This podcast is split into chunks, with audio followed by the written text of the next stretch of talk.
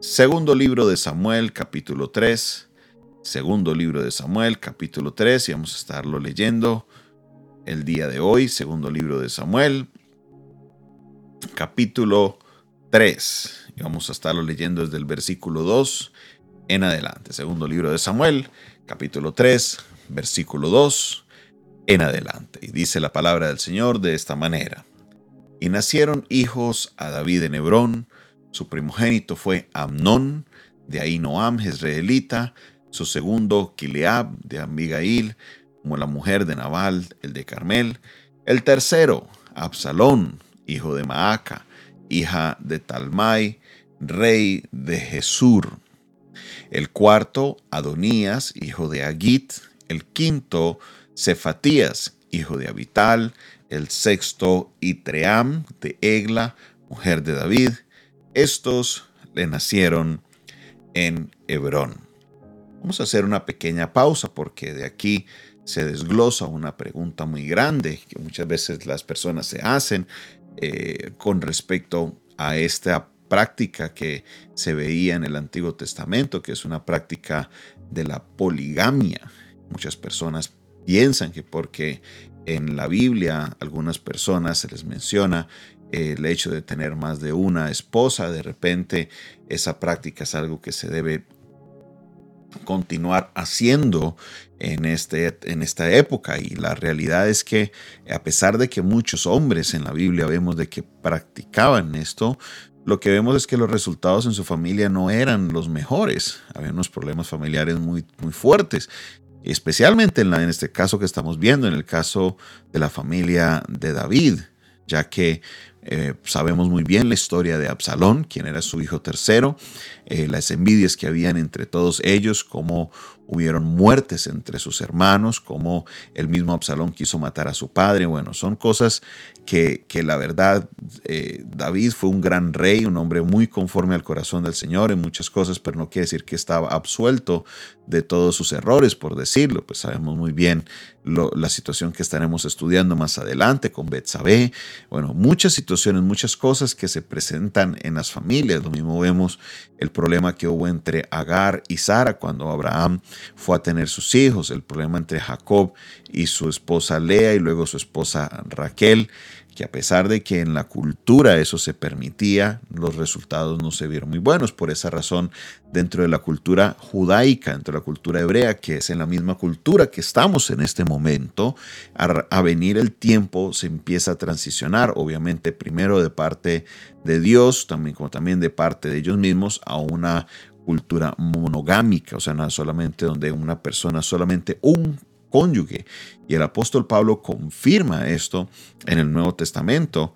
Em, nos lo habla claramente porque eh, es importante que entendamos este concepto.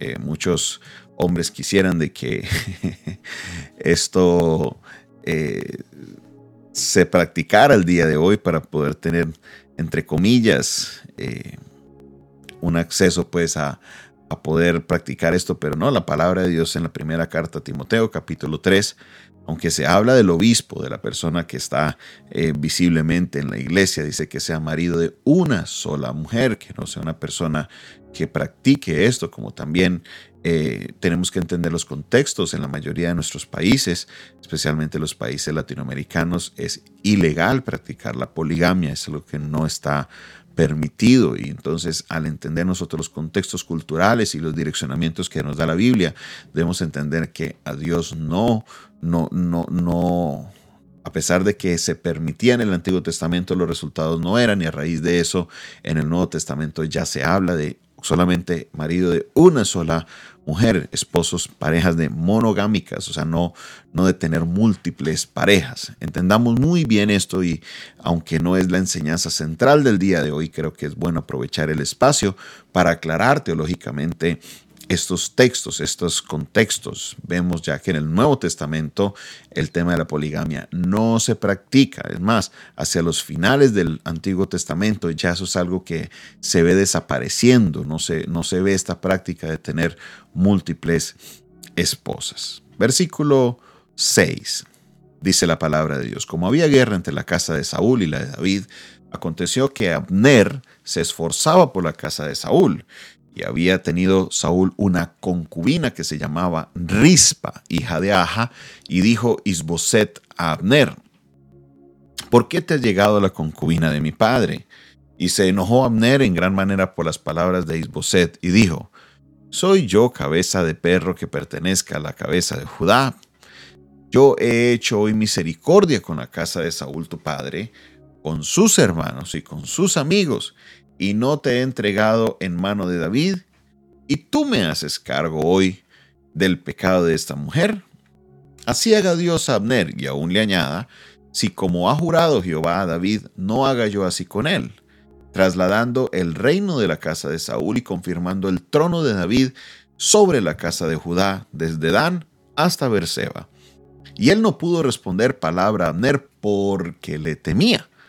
Entonces envió Abner mensajeros a David de su parte diciendo, ¿de quién es la tierra?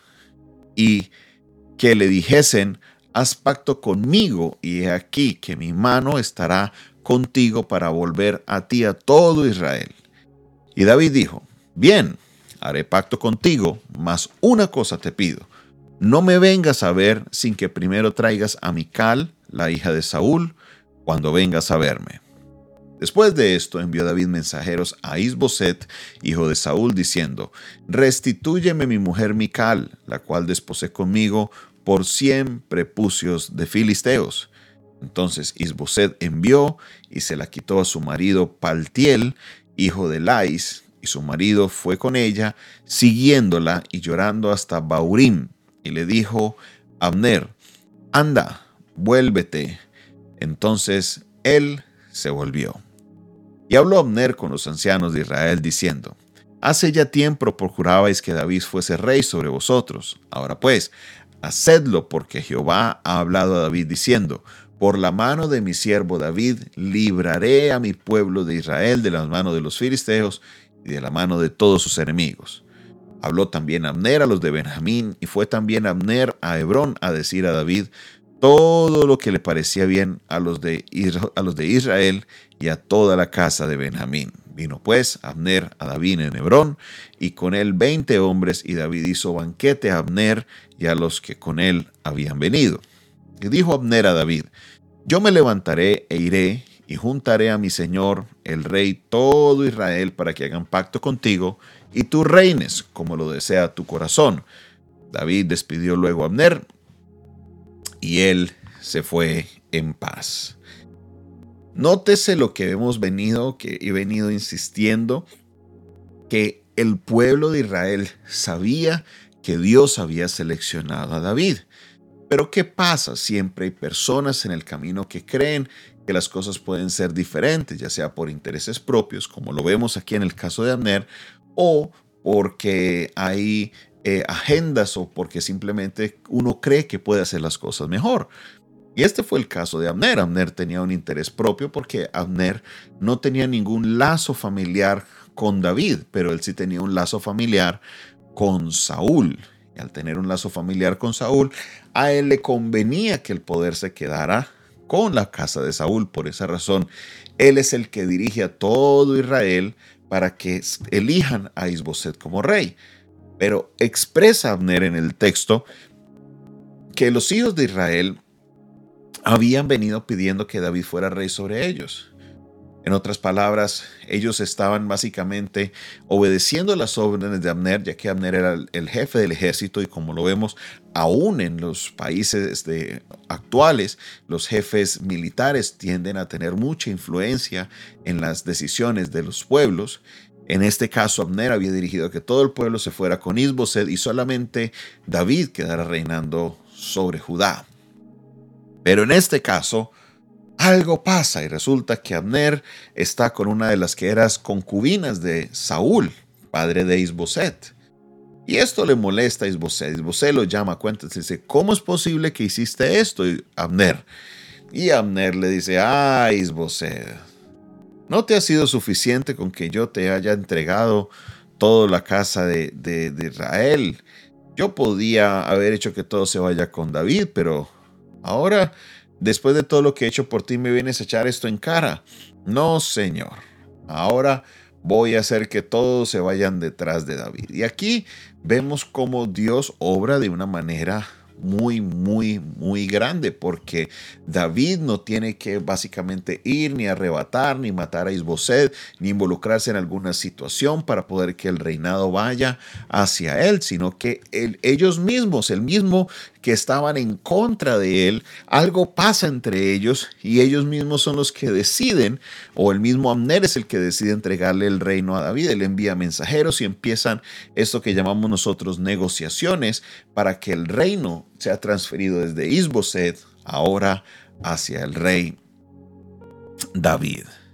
David le pide algo, le pide la restitución de Mical, la hija de Saúl. Recuerden que cuando David vence a Goliat, le habían prometido la hija mayor, pero durante el proceso le entregan es a una de las hijas menores, a Mical, por la cual Saúl le dice, si tú matas o me traes los prepucios de 100 filisteos, yo te la entregaré y así lo hace David y así es como él emparenta de alguna manera con la casa de Saúl, pero luego ella le es quitada y le es dada como esposa a este hombre llamado Paltiel, hijo de Lais. Pues, ¿cómo le parece que el mismo Abner, para darle un voto de confianza a David, pues resulta que va y le recupera a Mical y se la entrega para que David vea de que hay una buena voluntad para Abner continuar. Abner estaba muy interesado en el no perder su poder porque eh, era una persona muy reconocida en Israel y por esa razón prefiere, como dice el,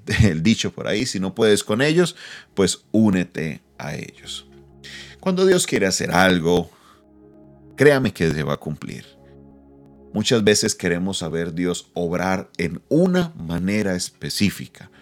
Queremos que Dios haga las cosas a nuestra manera, pero la realidad es que Dios obra en las maneras menos esperadas. Y muchas veces la impaciencia que nosotros tenemos nos lleva a cometer errores, a querer obrar por mano nuestra. Y sí, hay ocasiones en las que Dios quiere que seamos nosotros los que obremos, pero hay ocasiones en las que Dios le dice a nosotros los seres humanos, como le dice al pueblo de Israel, estad quietos y ved que yo soy Jehová. Y en esta ocasión es una de esas ocasiones en las que vemos esto justamente que Dios le dijo a David, quédese quieto que yo voy a arreglar todas las cosas. Y nótese que el general del ejército del lado opuesto es quien viene y se une a David. Mi hermano, mi hermana, Dios está obrando y lo que Dios ha prometido, Él lo va a cumplir. Dios no es hombre para que mienta, ni hijo de hombre para que se arrepienta. Su palabra se cumplirá y todo aquel que se levante en contra de lo que Él quiere hacer, pues llevará las de perder porque lo que Dios dice, eso Él lo va a hacer.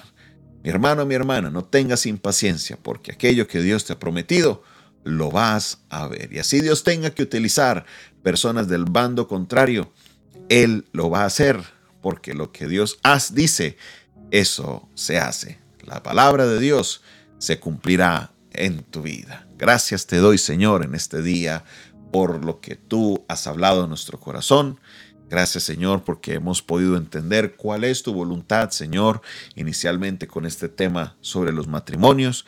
También hemos visto Señor cómo tú Padre Celestial direccionas, cómo tú Señor das palabra y cómo tú Señor haces que esa palabra llegue a un cumplimiento. Tú eres Dios. Padre Celestial, y debemos confiar en lo que tú dices. Perdónanos porque muchas veces queremos hacer las cosas por nuestra manera y a nuestra cuenta. Señor, nos entregamos en tus manos, que se haga tu voluntad. En el nombre de Jesús, amén y amén. Esta fue una producción del Departamento de Comunicaciones del Centro de Fe y Esperanza, la Iglesia de los Altares, un consejo oportuno en un momento de crisis. Si este audio es de bendición para tu vida, compártelo. Si quieres aprender un poco más de nuestro ministerio, escríbeme. Nuestro número es el 316-617-7888. De nuevo, 316 617-7888. Si me estás escribiendo de fuera de Colombia, solo le añades el indicativo del país más 57 y estaremos para ayudarte. No olvides darle me gusta a este video y suscribirte a nuestro canal. Dios te bendiga, Dios te guarde, que tengas una maravillosa mañana en la presencia del Señor. Bendiciones.